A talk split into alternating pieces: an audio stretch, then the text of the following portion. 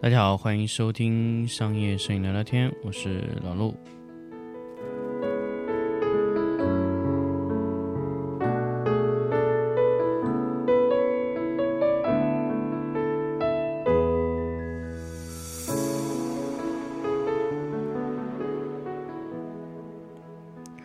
欢迎大家收听新的一期商业摄影聊聊天的免费节目。那么这一期我们来跟大家聊聊关于，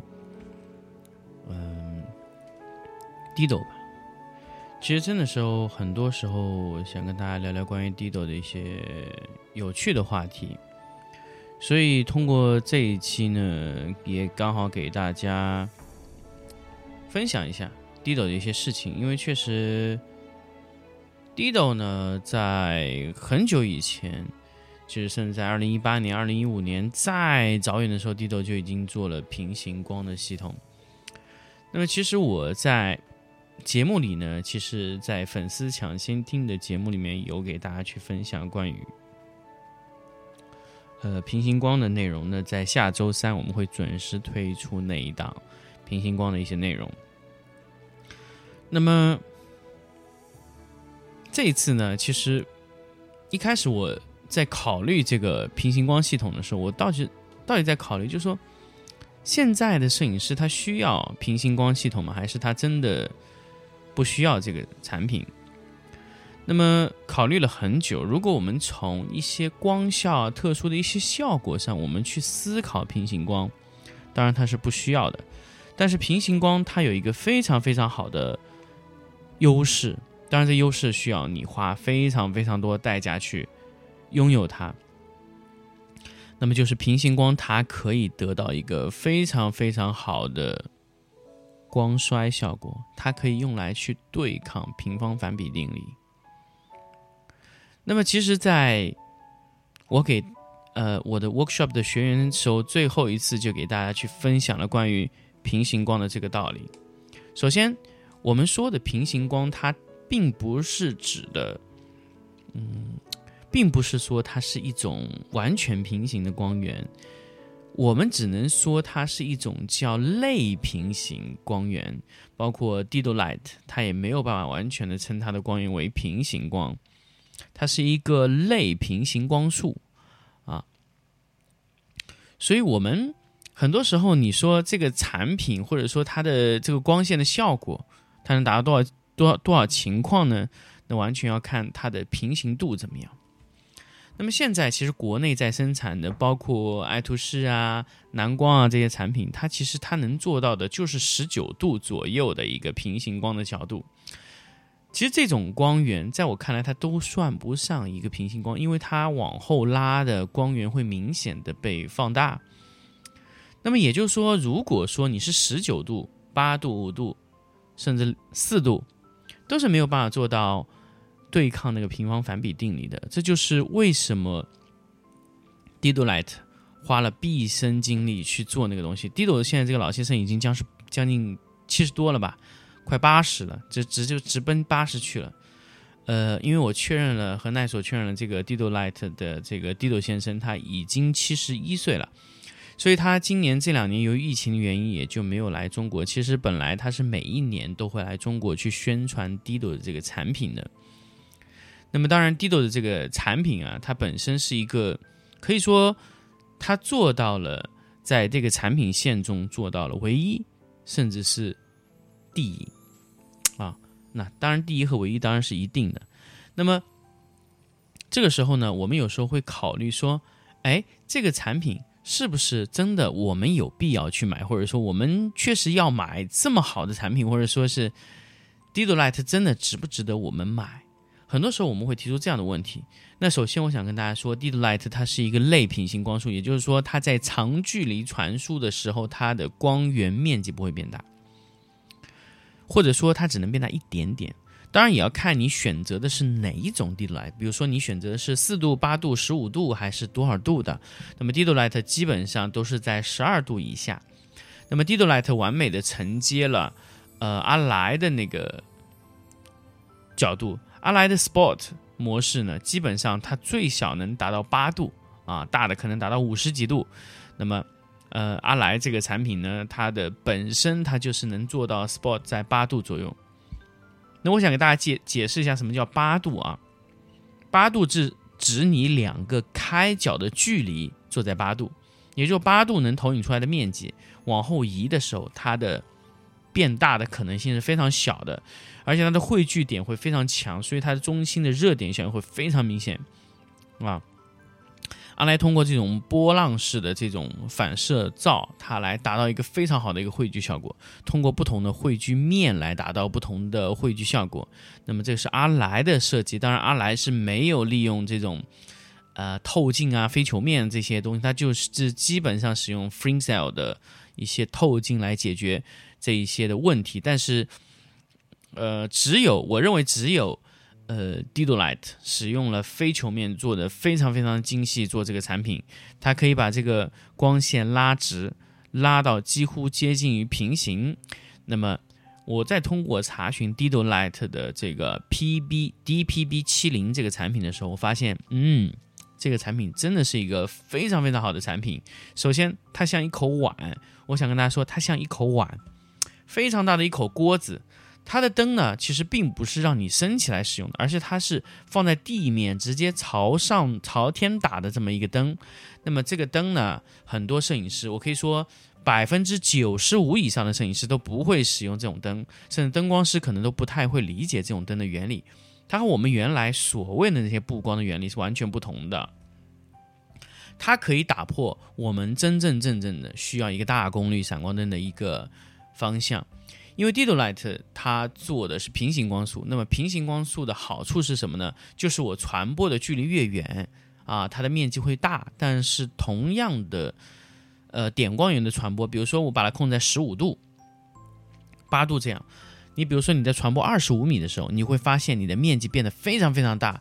那么我想问一句啊，大家如果说你再去使用这个。呃，长距离传输的时候，大家知道有个平方反比定理。那么平方反比定理指的是什么呢？就是你的光源的亮度和你的，嗯，就是你移动的距离啊，是直接成平方反比的定律。也就是我之前有给大家提过光深的这个概念。那么这个东西在万物所有的光线里面都是符合常理的，但是唯独这个两度的这个 DPB 七零啊，它是不符合平方反比定理的。那么它这个不符合，不符合到什么程度呢？就是远远低于你想象的那个呃衰减度。首先啊，我想说，就是它这个灯在两米的距离内，它能得到十万 lux。那么如果说这个灯到五米测量是多少呢？啊，我们先不说五米啊，我们说四米测量。首先，它十万 lux 到四米测量，按照我们正常的平方反比定理，应该是四分之一的亮度，应该就应该只有两千五百多 lux 了。好，它在那个地方还有五万 lux。那么，大家可以说在这里它已经多了一倍的亮度，比正常的亮度多了一倍。那么，我们再往后推到二十五米，也就是说它往前进了二十五米的位置。那么这个地方呢，它上面显示它还有五万，呃五千六百多的这个这个 lux 的亮度，那么也就是说它是二十分之一的衰减。但是我想跟大家说，你再算算这个时候是多少米？二十五乘二十五，那是一百二十五分之一米的衰减，也就是它救回来了多少呢？几乎它救回来很多很多。这个可以说它是。由于这个，它突破了平方反比的定理，也就是说，它灯越往后移，它能使用的位置就越多。那么，使用这种光源的时候，你灯在往后移的时候，它对亮度影响真的非常小，所以你可以利用它的往后退来提升它的硬度啊。那么，很多时候，大家会说。那么这种灯在这么长距离的传输中，呃，为什么不会衰减呢？就很简单啊，就是我们要理解两个概念，一个叫亮度，一个叫照度。其实我很久以前就跟大家分享过这个东西，一个亮度，一个照度。那么亮度指的是什么呢？亮度指指的是光源发出的位置，它的亮度值有多少啊？那么照度呢，是指你的光源到达你的照射面的亮度。的亮度值有多少 lux，这就是一个照度值。那么亮度和照度的概念是什么呢？亮度和照度的概念就是一个投射面积的差别。因为灯点光源在投射出去以后，它投射在照射面上，它在不同的距离，照射面会变得越来越大，越来越大。因为越往后，它的光线会摊得越均匀。我在 workshop 上举了一个非常非常形象的例子，就是我们有一个鸡蛋，比如说我们有一个鸡蛋的量，那我们把这个鸡蛋摊开。慢慢慢慢的摊大，那么这个鸡蛋会越摊越薄，就像我们在同样的面积往后摊，就会越摊越薄。那么假设说我们的面积就一个鸡蛋要摊成一米那么大，那么它每一个位置上的照度它是固定的，那么这个是没有办法去改变的。那么我们怎么样把这个单位面积上的照度做大呢？那很简单，就是再加一个蛋嘛，对不对？再加一个蛋，不停的加蛋，加到那个厚度为止，因为它会越摊越平均。那么我再说一个道理，就是什么呢？就是你在用灯的时候，如果你不停的加蛋，那么啊，很很多时候就是你在可控的一个面积里面不停的加蛋，当然是没有问题的。但是我想给大家确认的是什么呢？如果你这个灯啊。你你你这个产品啊，它就是在往后移、往后移、往后移的时候，移到无限远的地方，往后也不算无限远，就移得很远的时候，你要去把它摊大来，那这个亮度真的是要求是要非常非常高的。那如果大家理解这一点，你就会明白哦，这个亮度摊开的这个亮度会非常小。为什么我们需要需要使用反光罩或者什么？其他的一些聚光的附件，就是为了让你在远距离传输，在摊薄的这个面积不要变大，而且我们是利用大量的光学附件，让它光源在穿透了非常多的东西以后，能到达的那个位置，还是有亮度的。所以很多时候并不是功率的问题，而是我们在使用光学附件上有问题。就是如果你一直没有去采用这种长距离传输衰减小的附件，那么很明显，你不停的去增加这个灯的亮度，那是真的是一个伪需求，因为你无穷的增加这个亮度，无穷增加的亮度，对于用户来说，它是无穷无尽的需要，是一种无穷无尽的需要，因为它用户会无穷无尽的需要更大的亮度，就是因为他要把灯拉得更远，所以当我们知道用户他其实真的只是需要把灯拉远用，才要那么大功率的。那么我们在这个维度，我们就可以考虑的非常清楚。我们可以使用平行光束。如果用户只是想打一个反射呢，很简单，我们只需要把灯投射到反光板上的灯更多就可以。那么这个就是一个堆灯的过程就可以了。那我觉得都不用去生产特别大功率的灯。那比如说南光像生产了一个一点二 K，那我觉得那一点二 K 加上那个菲涅尔附件还是非常非常有必要的，因为那个菲涅尔附件可以。给你整到一个非常好的一个光线的趋势方向，这是一个非常好的东西。那么未来，呃，一点二 K，我觉得，呃，会有厂家去跟进做一点二 K，但是跟进到什么程度我们要看。但是一点二 K 蓝光这个产品现在，呃，几个评测组测出来它的电功可能还达不到一点二 K，呃，就可能只有一千 K 左右啊，就就一 K 左右的亮度，实际上它可能只有一 K 左右的亮度。